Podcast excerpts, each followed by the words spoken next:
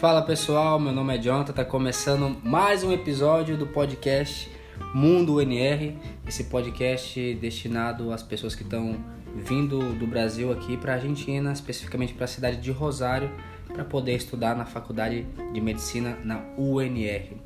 Hoje a gente vai falar de um assunto muito legal e primordial para quem está vindo aqui para a Argentina, que é o espanhol.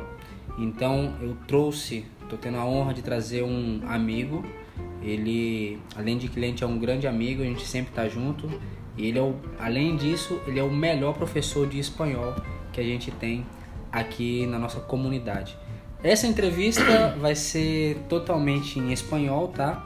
O Daniel, que é o convidado de hoje, ele tem já habilidade de compreender bem português, até fala português, mas ele não se sente tão seguro para ainda dar uma entrevista, digamos assim, gravar esse podcast em português. Então vai ser totalmente em espanhol, mas como ele já tem essa sensibilidade de lidar com o público brasileiro, ele vai falar um pouquinho mais devagar para que vocês que ainda não têm tanta habilidade com o idioma possam compreender direitinho. Tá bom? Então vamos lá. Hola Dani, ¿cómo te va? ¿Cómo va, amigo? ¿Todo bien? La primera cosa que quiero decir es que voy a hablar lento, despacio, para todo el mundo comprender. Sé que los argentinos hablamos un poco rápido, así que voy a hacer lo más claro posible. Excelente.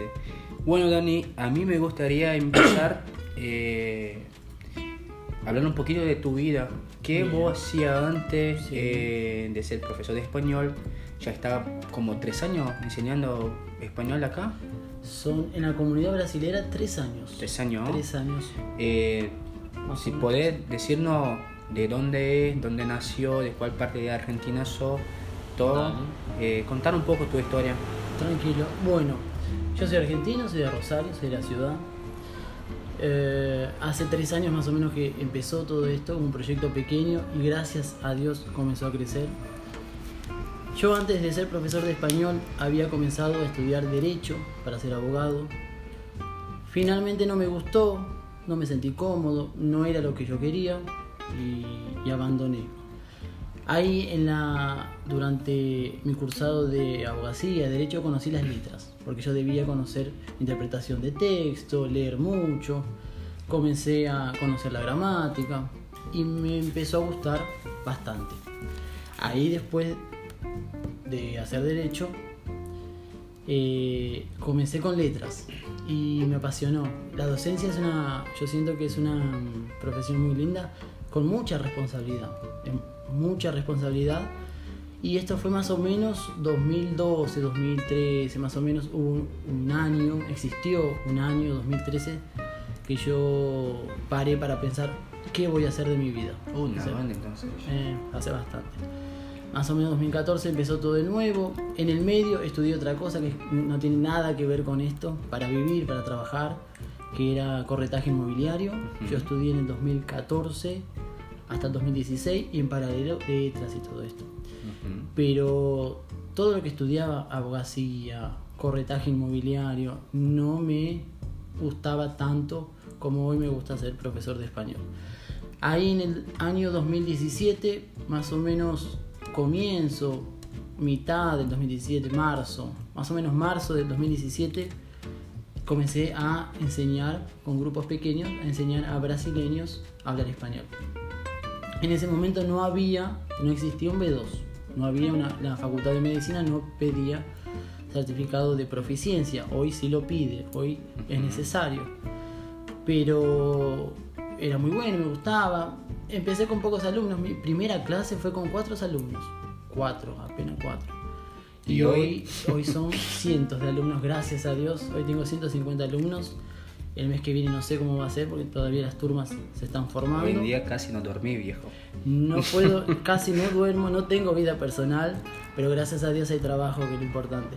Bueno, y del 2017 a esta época que soy profesor de español, dentro de la comunidad. Bueno, excelente. Vou fugir um pouco do protocolo e vou falar em português, só que para vocês saibam de uma informação.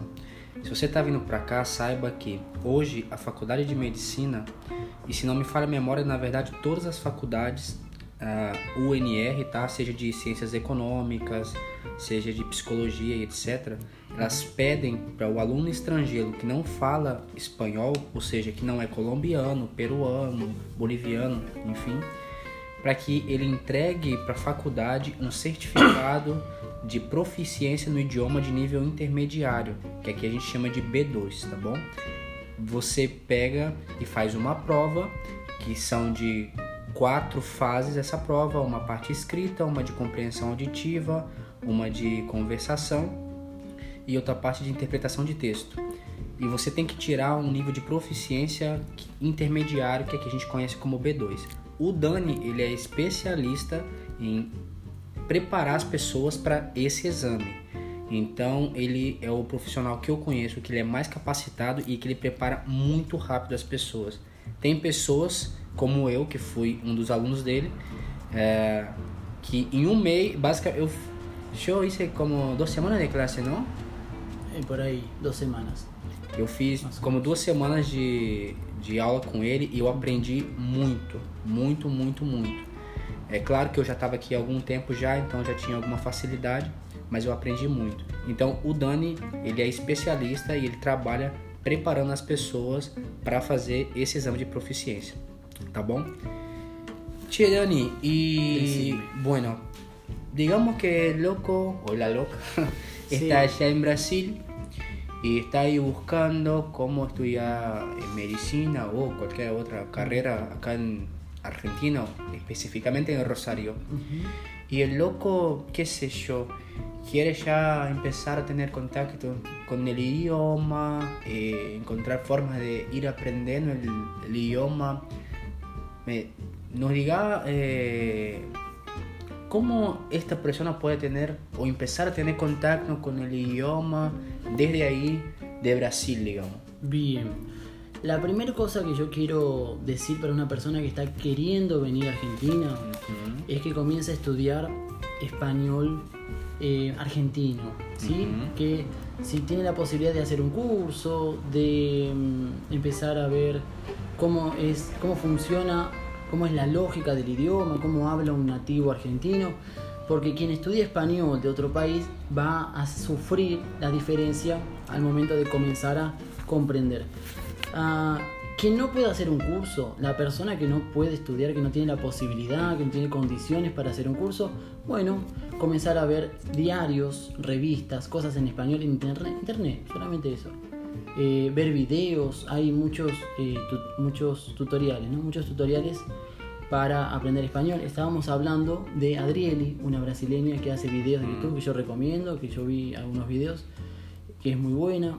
Comenzar a familiarizarse con el vocabulario, tener vocabulario, porque lo que más van a necesitar al momento de hacer una prueba de proficiencia y comunicarse con nativos son palabras, recursos, porque eh, es muy difícil una de las cosas que van a percibir que acá en nativo, como todo nativo, habla rápido, habla rápido. Entonces necesitan primero familiarizarse, comenzar a entender cómo funciona eso.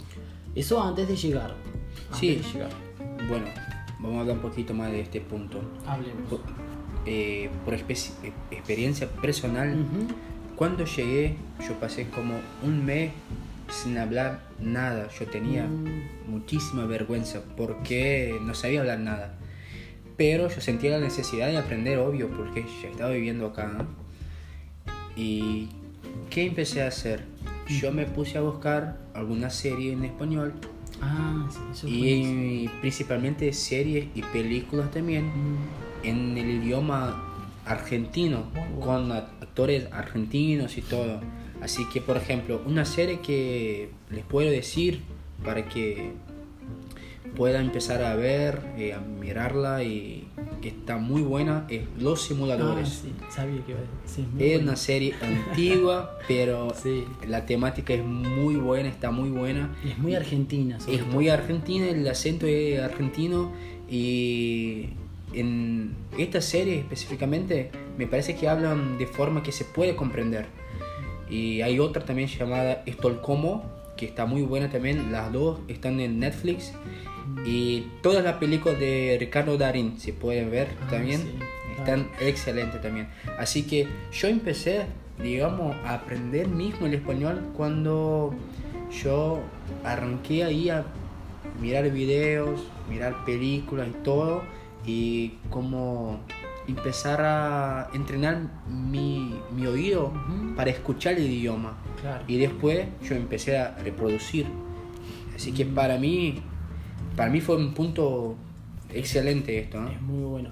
Otra cosa que yo recomiendo hacer Ujú. es buscar en YouTube audios cortos, puede ser español de otro lugar, eh, audios cor- eh, videos cortos donde estén hablando español, Mm, intentar imitar, reproducir lo mismo que Sí. se habla ahí, grabar eso y escuchar los dos en paralelo, después comparar. Porque ahí la persona que va a hacer va a empezar a entender qué cosa no está haciendo correctamente para hablar como ese nativo. Entonces, Sí. escuchar, escuchar un, un audio original de un minuto, dos minutos, y después intentar reproducir eso y grabarlo. Grabarlo. ¿Para qué? Para comparar. Ahí van a percibir pequeños errores, errores de pronunciación que son muy comunes. Sí. Eso, eso no, es no es obligatorio hacer curso, no es obligatorio, pero sí, si pueden hacerlo, sería muy bueno antes de para llegar acá hablando alguna cosa para facilitar. Quien no tiene la posibilidad, hacer todo esto que estamos haciendo, de empezar a ver series, eh, ver cómo hablan los nativos, empezar a leer textos en español, ahí van a encontrar palabras que no conocen. Ahí van a encontrar palabras que no conocen. Esas palabras que no conocen, buscan, buscan el significado. Cuando comprenden qué significa, ahí van incorporando vocabulario. Es básicamente eso. Bueno, está excelente esto. Bueno, así que les dejo el canal que nos dijo Daniel. Se llama Español para. Brasileiros. De una chica colorada. Se llama Adrieli, si no me engaño. Bueno. Y está buenísimo. Y estas series que les dije está toda en, en YouTube. Así que pueden ir. Que YouTube es, es gratis. Así que no tenés disculpa. ¿viste? Bueno, y ahí el loco va a empezar a aprender ahí cuando está en Brasil. A buscar vocabulario y esto. A aprender palabras, quizá frases. Ah, hay una cosa, eh, como estaba diciendo Dani, intente eh, escuchar eh, música, mirar películas y todo, pero con actores y cantantes argentinos, porque el acento de Argentina es distinto y está bueno que vos se ponga a entrenar el oído para escuchar el, el acento de aquel lugar que vos vas a vivir.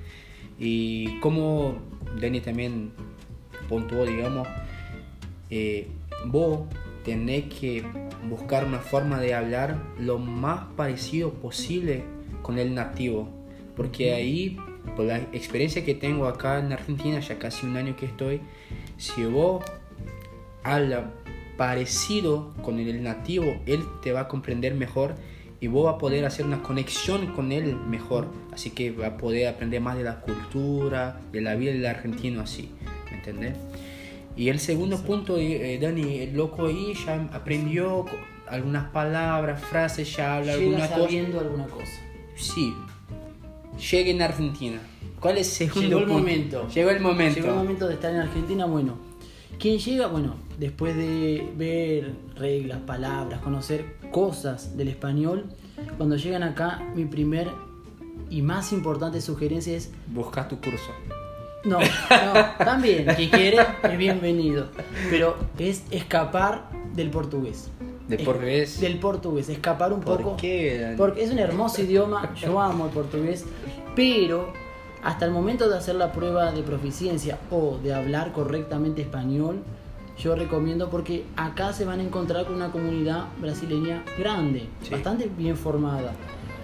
Ahí van a, van a estudiar con brasileños, van a vivir con brasileños, van a conocer muchos brasileños, van a hablar muchas horas en portugués y eso va a interferir, va a afectar el aprender español.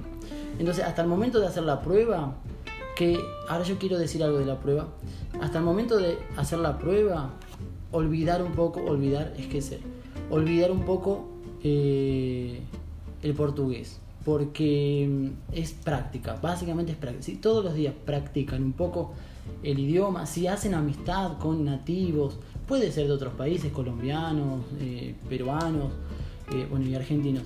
Si, si hacen amistad con argentinos, si tienen contacto directo Sí. con el idioma, va a quedar tranquilo. Y con relación a la prueba, quería decir que no es un monstruo de siete cabezas. Hay Sí. muchos que llegan con mucho miedo, mucho miedo. No, todos los días practico, todos los días consumo español, ya está, es eso. Pero debo tener disciplina, debo tener disciplina porque aprender otra lengua que además es parecida con mi propio idioma puede ser al principio un poco complicado. Entonces Sí. yo recomiendo escapar un poquito del portugués y otra cosa que también hablamos, eh, desconfiar, que yo decía al principio, desconfiar, porque el español y el portugués tienen palabras que son parecidas, conceptos que son parecidos, pero su base gramatical, su base de fonética es diferente. Sí. Entonces hay muchas palabras que existen en portugués, que acá existen. Hay otras palabras que existen en portugués, existen acá y significan otra cosa totalmente diferente. Sí. Y hay palabras que simplemente no existen y ahí están hablando portuñol. Entonces, en ese momento yo recomiendo palabras. Siempre digo en mis cursos la misma cosa. Palabra que se parece con el portugués, desconfío. Ahí yo debo buscar el significado en internet, preguntar a algún nativo, eh, porque hay muchas palabras que se escriben igual, se pronuncian muy parecido y significan cosas completamente diferentes. Ahí puedo dar el ejemplo de pronto, siempre doy el ejemplo de pronto. Pronto existe en los dos idiomas Sí. y significan cosas diferentes. Básicamente eso. Bueno, así que. Bueno, hablar un poquito acá. Que como estaba diciendo Daniel, acá la comunidad de brasileños es muy, muy grande. Así que vos podés pasar todo el tiempo de la facultad acá y no aprender el español. Porque vos podés comprar comida de un brasileño, eh, hacer curso de apoyo con un brasileño, eh, salir con un brasileño, ir en fiesta brasileña. Así que es muy, muy, muy fácil eh, que esté ahí involucrado con la gente de tu país y no aprende el idioma. Es así, por ejemplo, yo estaba escuchando estos días un podcast de gente que se va a Irlanda, por ejemplo, brasileños que se van para allá para aprender inglés, pero no aprenden también Ah. porque está relleno de brasileños allá, igual. Acontece, igual acontece Y algo que nos estaba diciendo es que Ujú. para mí, realmente, el, el español no es tan fácil como la gente cree. No. Ah, eh, igual el portugués, no, no es así. Es parecido. Nosotros tenemos una ventaja natural por hablar portugués, pero hay que estudiar y principalmente hay que entrenar, entrenar, entrenar. Cuanto más entrené el español, más el español va a quedar más mejor. Eh, por ejemplo, yo cuando empecé a vivir con un argentino, esto llevó mi español a otro nivel, a otro nivel. Claro. Porque encima, la mayoría de los argentinos que va a conocer son buena gente. Si, si habla algo mal, te van a corregir. Y esto está muy, muy bueno. Y esto solo un, un argentino un nativo del idioma, un colombiano, peruano, chileno, puede hacer por vos. Así que cuando llegué, entrené lo máximo posible. Y así te va a facilitar la vida. Porque, mira, hay que tener en cuenta que el español te va a servir para un par de cosas, un par de cosas, para la facultad, para resolver problemas, por ejemplo, de eh, departamento, la internet, la luz, el gas, de abrir una cuenta en un banco, eh, de la tarjeta de crédito, de, no sé, tomar un, un colectivo para algún lado, hablar con el chofer de colectivo, te va a ayudar en todo. Te- hay que tener en cuenta que va a construir una vida acá y el español es parte fundamental de todo esto. Y estaba diciendo los falsos cognatos, ¿no? Hay, por Sí. ejemplo, historias que, Ah, Sí, hay muchas palabras que. por ejemplo, un alumno tuyo ya te contó alguna historia de que pasó una vergüenza por un falso Sí, cognato. claro. ¿Podés la famosa contarnos? palabra, Claro, la famosa palabra correr, que acá significa que es coger en portugués, acá es correr. Eh, hay palabras que son. Esta es la clásica, ¿no? Esta es la clásica que todo el mundo, todo el mundo pasa por esa vergüenza. Sí. No, no pueden evitarla. La pronuncia de la R. Claro, acá la letra R, la letra L y la letra N son las tres letras que van a causar un poquito de dificultad al comienzo, son muy fuertes. Y otra cosa que yo quería aclarar de esto que, que hablamos de fasocoñatos y las palabras parecidas, Ujú. ese parecido, ese parentesco, ese parecido que existe entre el español y el portugués, que puede ser un beneficio, puede ser algo bueno al comienzo, puede, puede traer muchos problemas después por esto de que hay palabras que acá no existen o que existen y significan otra cosa. Como uno, decino uno. Pronto, bueno, que hablamos de pronto. sí. Pronto. La palabra pronto en portugués traducida al español es listo. Sí. Y pronto existe en español. Existe la No se palabra. usa mucho acá en Argentina, ¿no? No se usa tanto, pero existe y significa de aquí a poco, en breve, en poco tiempo. Ujú. Eh, y eso acontece mucho. Son palabras escritas igual, con eh, significado diferente. Sí. Y otra cosa, eh, para las personas que subestiman eh, esto de la dificultad del español, Sí. hay muchas personas que están acá que, que viven hace cuatro años, en Sí. Argentina tres, cuatro años, y aún tienen dificultad con el español, porque antes no se exigía un B2. Exacto. Entonces estaban encerrados en, esa- en ese ámbito de, de solo portugués, solo hablar portugués, Sí. y tienen dificultad. Ahora la facultad comenzó a pedir eso porque la falta de saber hablar correctamente español, quien no sabe hablar correctamente español, tiene dificultad en una mesa oral, en la prueba, Uy. tiene dificultad para comunicarse con los profesores en las tutorías. Ujú. Entonces, eh, no solamente practicar el idioma para eh, aprobar, sino también entender que van a ser seis años, seis años mínimo, seis años hablando español, con profesores, con nativos y la comunicación debe ser lo más limpia posible. Obvio. Es eso. No, nunca, me parece que nunca o casi nunca va a ser perfecto.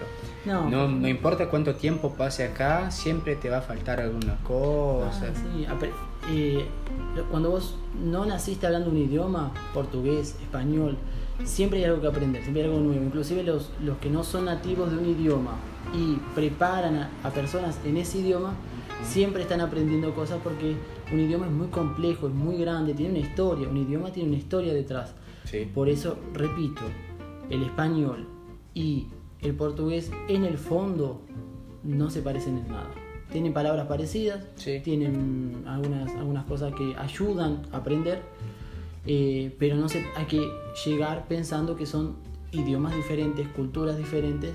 Eso va a ayudar mucho Sí, también sí. proceso de aprender español. Sí, es como decir que, una comparación, Mm. digamos, que el cristianismo y el judaísmo es lo mismo.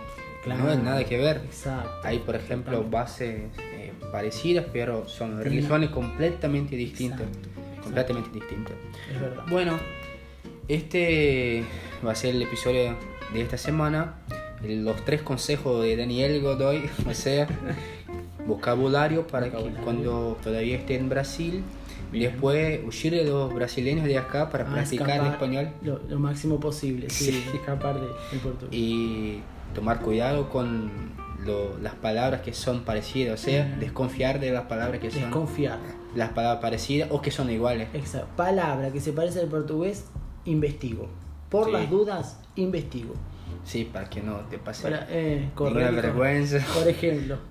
Sí, sí, sí, sí. Muy bien. Bueno, eh, Dani, muchísimas gracias. Un placer, realmente un placer. eh, y cualquier persona que quiera comunicarse conmigo, Sí. no para hacer el curso, no estoy hablando del curso, no importa el curso, que se quiera comunicar porque tiene una duda, porque quiere preguntar algo, porque necesita una ayuda, puede contar conmigo siempre. Sí, deja tu Instagram para la gente. Entonces, Dani, Es mi Instagram es de Godoy guion bajo, guion bajo es underline, ujú. de Godoy guion bajo ok. Ese Go- es mi. Godoy con la, la Y, Eh, com Y. exacto, exacto.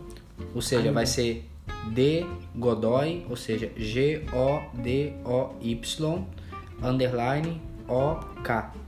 Certinho? Perfecto. Bueno, Dani, muchísimas Un gracias. Muchas gracias por dejarme participar. Excelente. Bom, galera, esse foi o episódio de hoje, então espero que vocês tenham gostado. Ah, aproveitem bastante esses conselhos que esse cara aqui, ele é o fera do espanhol, eh, do, da- do ensino de espanhol aqui ah, na nossa comunidade. Então, leve bem a sério os conselhos que ele deixou pra gente hoje aqui. Muito obrigado, a gente se vê no próximo episódio.